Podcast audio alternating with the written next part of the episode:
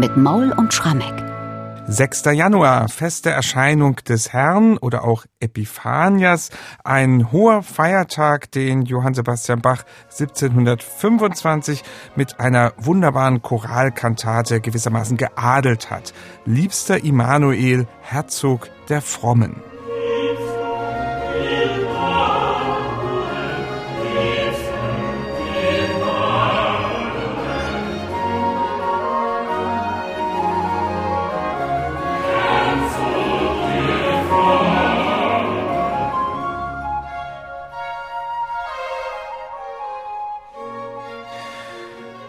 Klingt der Eingangschor dieser Kantate und ich würde zunächst mal sagen, erinnern wir uns doch mal an das letzte Jahr. Da sind am 6. Januar die Weisen aus dem Morgenland wirklich deutlich hörbar aufgezogen in der Kantate. Sie werden von Saba alle kommen aus dem ersten Jahrgang von Johann Sebastian Bach in Leipzig.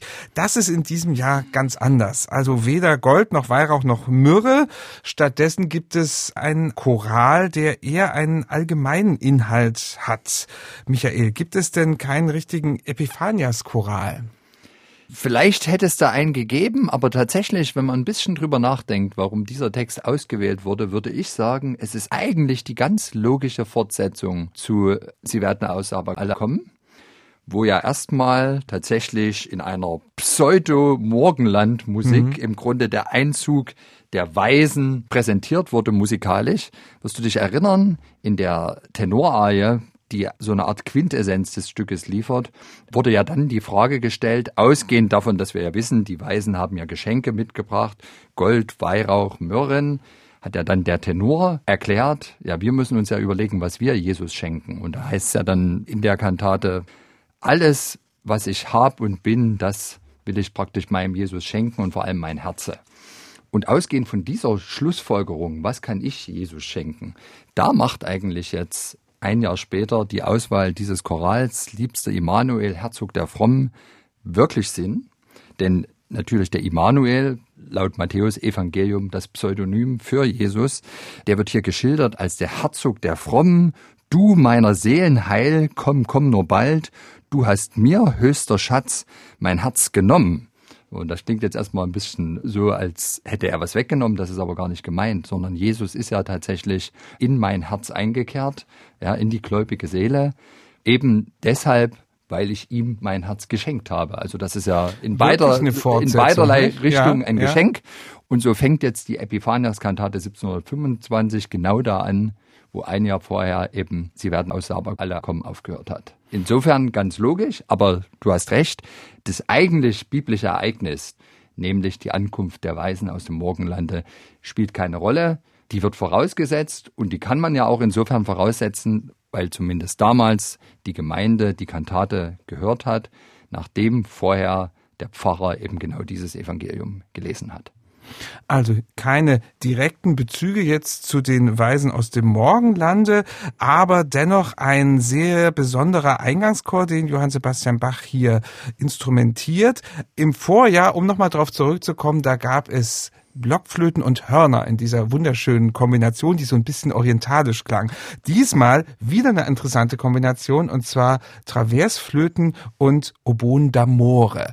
Was will er uns damit sagen, der Bach? Es ist ja eine Liebeserklärung an Jesus Christus. Und es ist eine Liebeserklärung einfach deshalb auch, weil er dann durch seine Kreuzigung und Auferstehung den Tod überwunden hat und im Himmel auf uns wartet. Und was Bach hier orchestriert und auch präsentiert, ist für mich eine echte Himmelsmusik, die den Messias beschwört. Deswegen ist der Satz von den Holzbläsern dominiert. Wir haben ohnehin ja auch einen Text, der sehr pietistisch daherkommt. Also Jesus, mein Seelenheil, mein höchster Schatz. Du hast mir, höchster Schatz, mein Herz genommen, so ganz vor Liebe brennt und nach dir wallt. Nichts kann auf Erden mir lieberst werden, als wenn ich meinen Jesum stets behalte. Also das ist eine Liebeserklärung, die letztlich die Musik des Himmels vorwegnimmt. Und was ich ganz erstaunlich finde, wie das musikalisch passiert. Entsinne dich, wir haben letzte Woche die Kantate für den Neujahrstag besprochen und die hatte einen Eingangschor, der sehr lang war und sehr kontrastreich. Hier haben wir jetzt das komplette Gegenprogramm. Bach entwickelt die ganze Motivik der Instrumente einzig und allein aus dem Beginn des Chorals, also den ersten acht Noten. Und daraus zaubert er jetzt einen Klangteppich, einen ganz zärtlich klingenden, in den dann der Chor den Choral im vierstimmigen Satz abschnittsweise hineinsingt. Da entstehen kleine Fugen, Verästelungen, man imitiert sich permanent. Es gibt sehr lange instrumentale Zwischenspiele. Aber so wird eben dieser Text, diese Liebeserklärung an Jesus ganz berührend und nach innen gekehrt vorgetragen. Also vielleicht einer der bezauberndsten Chorsätze, die ich aus dem Choralkantatenjahrgang kenne.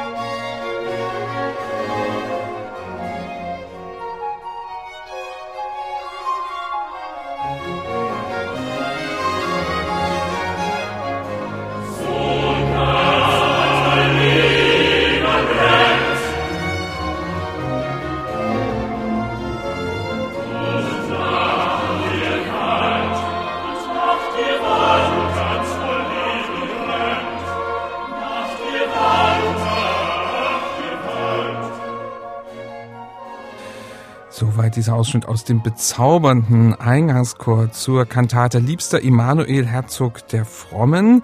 Dann aber, Michael, gibt's einen ganz schönen Kontrast in der darauf folgenden Arie. Eine Tenorarie, wo von der harten Kreuzesreise die Rede ist. Wie charakterisiert Bach das? Ja, also das ist wirklich eine musikalische Reise. Mein Highlight in dieser Kantate ist vielleicht auch eine der schönsten Tenorarien überhaupt. Ich lese mal kurz den Text vor. Auch die harte Kreuzesreise und der tränenbittere Speise schreckt mich nicht. Beteil, wenn die Ungewitter toben, sendet Jesus mir von oben Heil und Licht. Also weiterhin eine Art Liebeserklärung an Jesus und die Kreuzesreise hier in dem Fall ist natürlich die Lebensreise, bei der mich Jesus von oben begleitet, der mir schon im Leben, aber spätestens dann im Tod mit seinem Licht leuchtet.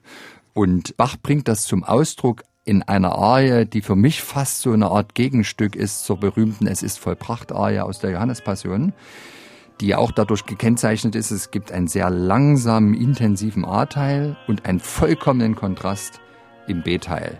Und hier ist es so, der A-Teil, der Tenor wird begleitet von zwei Oboen, wieder mal eins dieser atemberaubenden Beispiele für diese unbegreifliche Bach-Melodik liefern. Also es ist ein ganz passionaler Sound.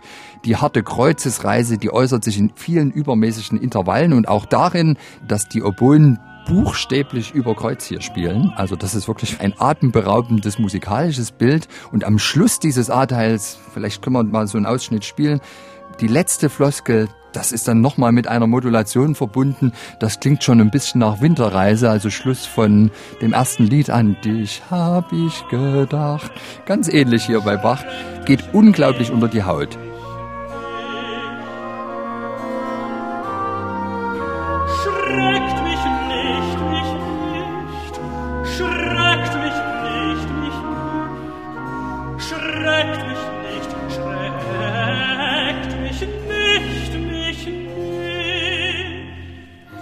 Das ist also Bach-Schubert hier an dieser Stelle, ohne ja, dass sie voneinander wussten natürlich. Und jetzt kommt's aber. Jetzt gilt, ist ja die erste Zeile des B-Teils.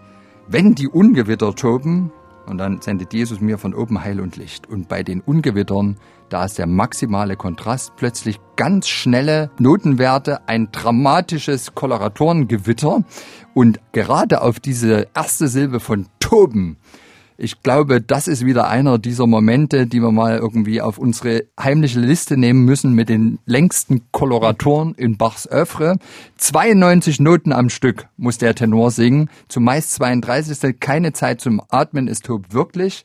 Und dann aber Kontrast, nächste Zeile, Sendi Deso mir von oben Heil und Licht, absolute Ruhe, Licht pur, Jesus beamt sozusagen mit seinem Lichtspot von oben auf mich, den Leidenden, herunter. Und alles ist gut. Und von oben auch wieder feinste Tonsprache, hohes A auf die Floskel von oben. Das ist der höchste Ton in der ganzen Kantate, die der Tenor singen muss. Wenn die ungewittert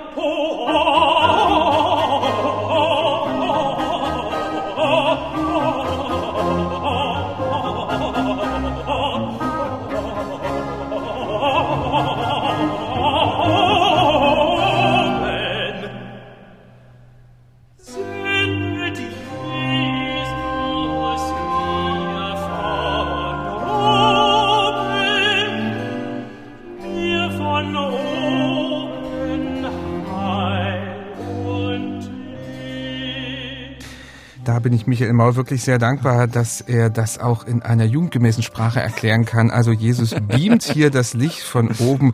Also Bach ist für alle da, das sage ich immer wieder sehr gern. Das war also diese Tenorarie in dieser Kantate und es folgt noch eine Bassarie. Da würde ich sagen, ist auch so ein Bravourstück für Bass und gleichzeitig wieder für ein konzertierendes Instrument. In dem Fall ist es eine Traversflöte und diese Arie hat auch wieder Überraschung. Das ist eine dieser im Barock gern gepflegten Einsamkeitsarien, also eine musikalische Zeichnung der Einsamkeit, die einerseits was Bedrückendes, andererseits auch was ganz Berührendes und Schönes hat. Der Text Lass, o Welt, mich aus Verachtung in betrübter Einsamkeit. Jesus, der ins Fleisch gekommen und mein Opfer angenommen, bleibet bei mir alle Zeit. Ja, und jetzt kommt die Flöte zum Einsatz, natürlich das Melancholieinstrument schlechthin und die tupft in ihren Sechzehntelnoten ein Einsamkeitsaquarell, also ein schönes Stillleben.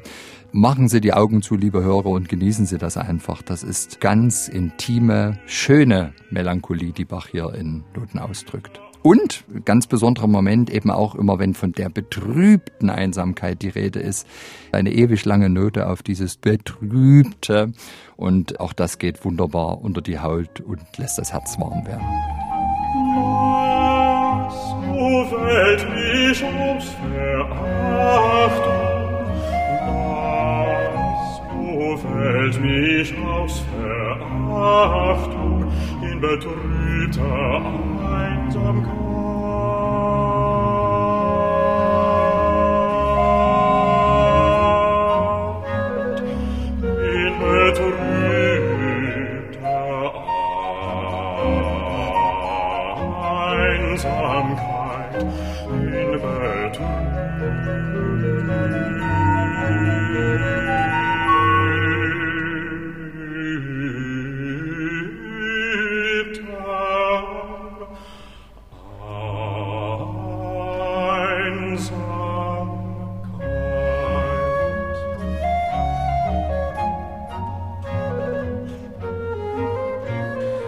Also die Bassarie, die fast am Schluss dieser Kantate steht. Und dann gibt's noch den Schlusschoral.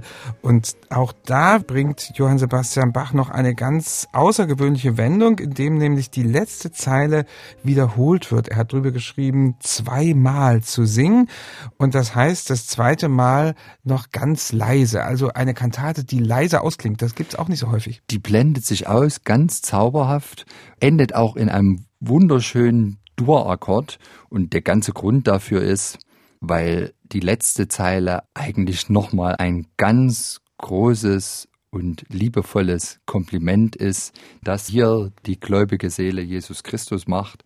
Mein ganzes Leben sei dir ergeben, bis man mich einsten legt ins Grab hinein.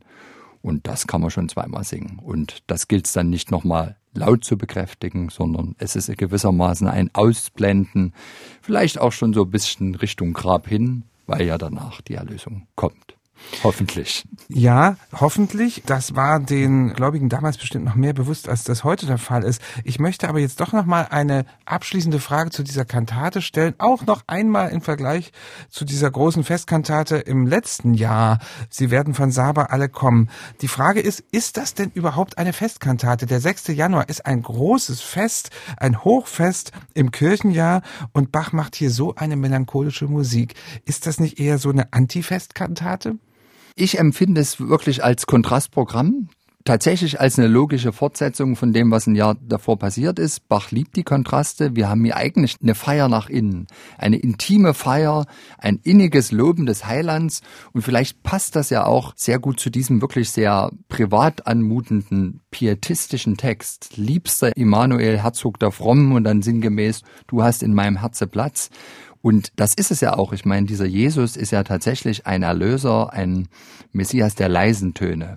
Das ist nicht der Heroe. Und entsinne dich, Himmelskönig sei willkommen. Da hat ja Bach auch schon diesen König, der auf dem Esel in Jerusalem einreitet, porträtiert. Nicht mit Haschermusik, sondern er hat die zartesten Instrumente herausgeholt, die es überhaupt gibt. Also Jesus ist ein Heiland der leisen Töne und das versucht Bach nun 1725 am Epiphaniasfest in einer Art Hausmusik, Herzensmusik ganz überzeugend und intim einzufangen.